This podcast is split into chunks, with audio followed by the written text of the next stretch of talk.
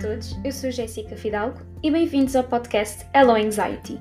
Aqui falamos sobre saúde mental sem preconceitos. Damos um olhar mais profundo a questões de ansiedade e depressão que têm aumentado bastante ao longo dos anos.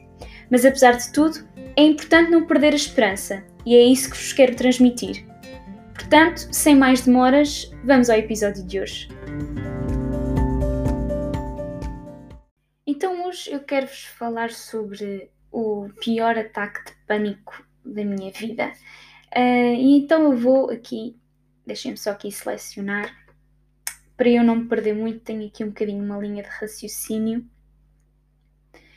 uh, aqui um bocadinho sobre a história. Então vamos lá começar, vou-vos contar um, com o pior ataque de pânico que eu tive na minha vida. Um dos piores. Já, uh, tive, se calhar, mais dois assim mauzinhos, mas acho que este foi que me marcou uh, mais. Uh, e então é assim, nós estávamos perto, estávamos perto do Natal, era dezembro. Eu já tinha tido alguns episódios de pânico, mas não foi nada como este. Uh, este foi totalmente diferente, foi o, foi o até então o mais forte de todos.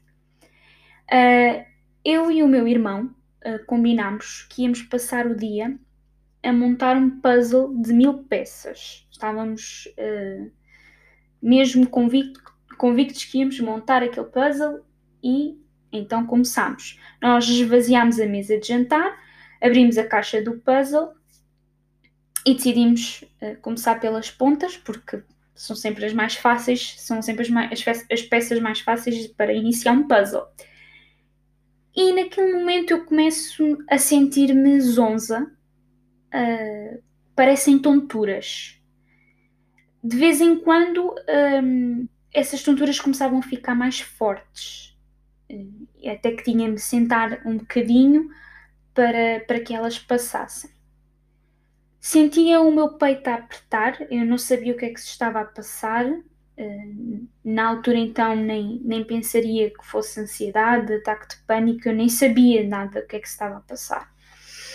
Uh, e eu não quis dizer nada porque eu não queria preocupar ninguém, mas estava a começar a sentir o meu peito a apertar e uh, a minha respiração um bocadinho pesada e, um, e tonta, com muitas tonturas.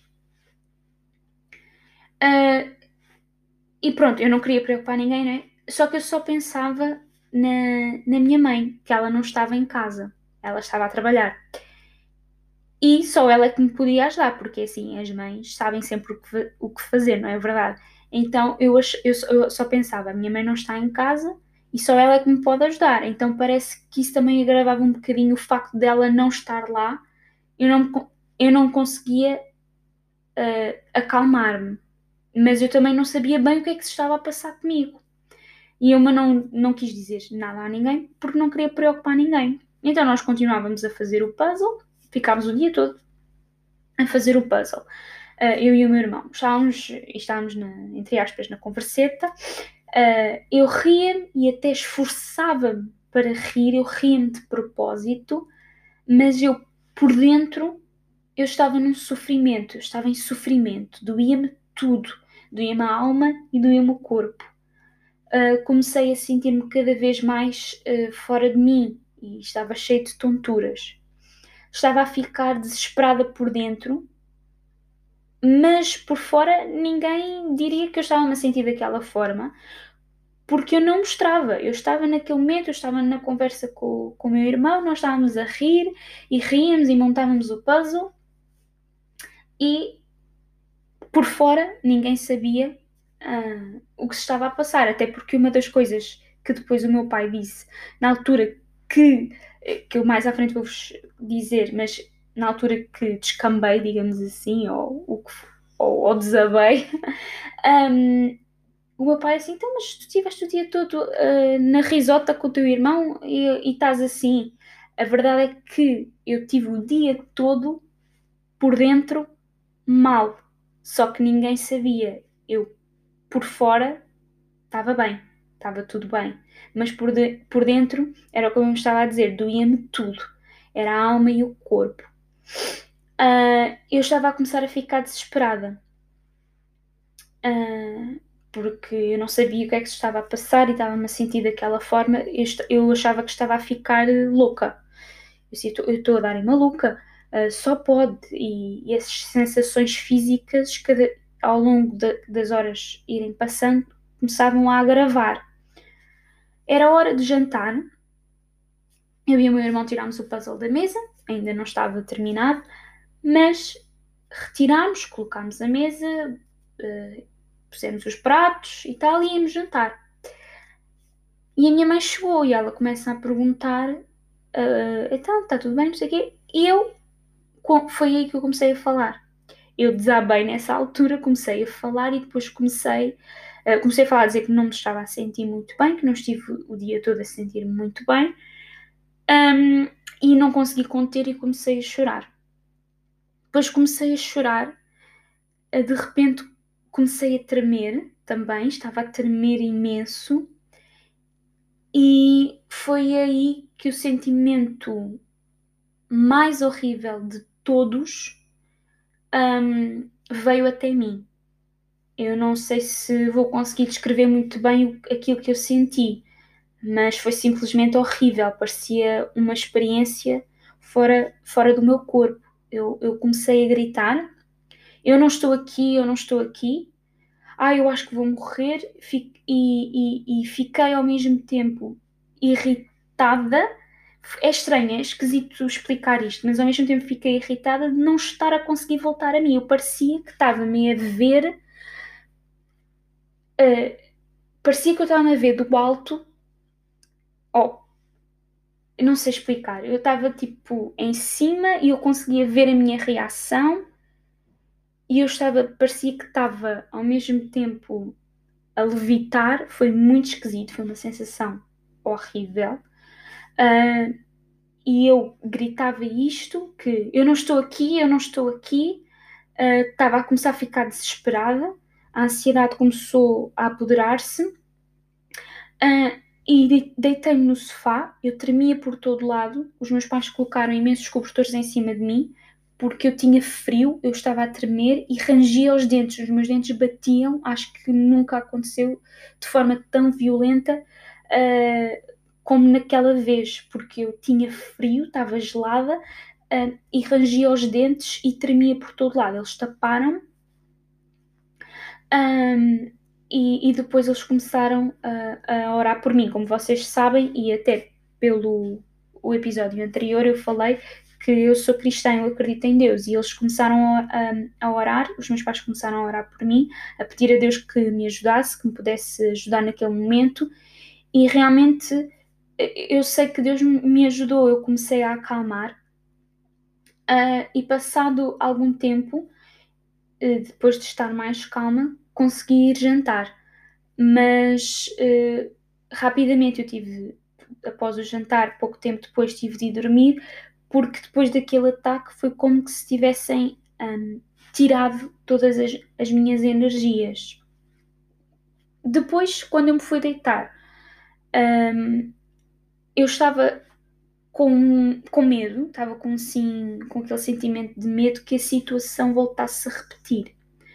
Então eu tive um bocado de, também de ansiedade na hora de ir dormir, um, porque eu estava com medo daquele episódio repetir, porque foi tão horrível, foi é um sentimento que eu não que eu não quero voltar a ter, nem quero que ninguém tenha, mas que provavelmente se calhar muita, muita gente já teve este, este sentimento estranho que até é difícil de explicar. Uh, por causa disso eu comecei a ter um bocadinho de ansiedade que eu não queria. Será, eu comecei a pensar, será que isto agora vai ser a minha vida?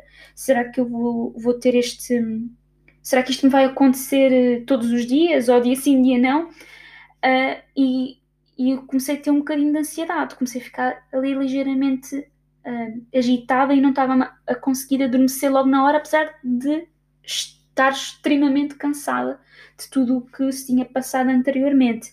Então eu tentei sair desse pensamento, eu, eu orei a Deus e pedi que Ele me acalmasse, e sei que a seguir a isso uh, eu consegui adormecer. E depois, uh, pronto, o dia a seguir já estava mais calma e tive que ir trabalhar, não é? Porque depois o, o dia a seguir tinha trabalho uh, e, e foi tipo. Eu só me a dormir, só precisava ficar na cama a continuar a dormir para descansar. Eu não estava totalmente recuperada, estava mais calma, mas não estava totalmente recuperada. Agora, o que é que eu faria? Uh, eu acho que eu não sei se alguma vez vai chegar e espero nunca mais voltar a chegar a esse ponto, mas se aquilo que eu sei hoje, o que é que eu faria? Eu poderia ter evitado, se calhar, ter chegado àquele, àquele ponto extremo em que eu parecia estar fora de mim. Uh, eu penso que sim, que se calhar poderia ter evitado, mas nunca se sabe. Espero, espero que nunca me volte a acontecer num episódio tão grave como esse que aconteceu. Mas se calhar o que é que eu faria hoje? Eu hoje iria diretamente tentar perceber porque é que eu estou a sentir. Logo no início, quando eu comecei a fazer o puzzle com o meu irmão, ok, eu estou a sentir isto, porque é que eu estou a sentir isto? Ia beber água, ia fazer os meus exercícios de respiração. Uh, e se não tivesse nada daquilo que eu sei fazer, se nada estivesse a resultar, uh, ir escrever num caderno aquilo que eu estou a sentir, falar com Deus, se nada disso estivesse a conseguir que eu saísse daquele estado, então eu acho que abria-me mais depressa, mais rapidamente, a dizer: Eu não estou bem, eu preciso de ajuda. Nem que eu tivesse que, que ir ao, ao hospital, não é? Um, às vezes, às vezes é necessário, ou então recorrer à medicação, a um ansiolítico. Um, no meu caso, a minha médica de família uh, receitou-me, portanto, eu tenho acesso, digamos assim, a um ansiolítico SOS e neste momento, se calhar naquela altura, uh, naquela altura não tinha, uh, mas neste momento, se aquela situação tivesse a acontecer com tudo o que eu tenho, com todo o conhecimento que eu tenho agora e com toda, e neste caso, com este acesso a este medicamento, provavelmente o que aconteceria até antes de, de me dirigir a alguma urgência seria um, tomar uh, um ansiolítico em SOS. No caso de tudo o que eu sei fazer que costuma resultar comigo não resultar, então aí tomaria o comprimido em SOS, o ansiolítico. Mas se até isso não resultasse, então o caminho certo é realmente procurar ajuda médica. Tudo o que é falado neste podcast não é uma opinião profissional. Eu não sou médica. O que falo aqui é meramente a minha experiência de vida nestes assuntos de ansiedade e depressão. Gostaria que com este podcast as pessoas que passem pelo mesmo saibam que há esperança e que não é vergonha nenhuma procurarmos ajuda profissional. Aliás, o meu conselho é mesmo que procurem ajuda de um médico.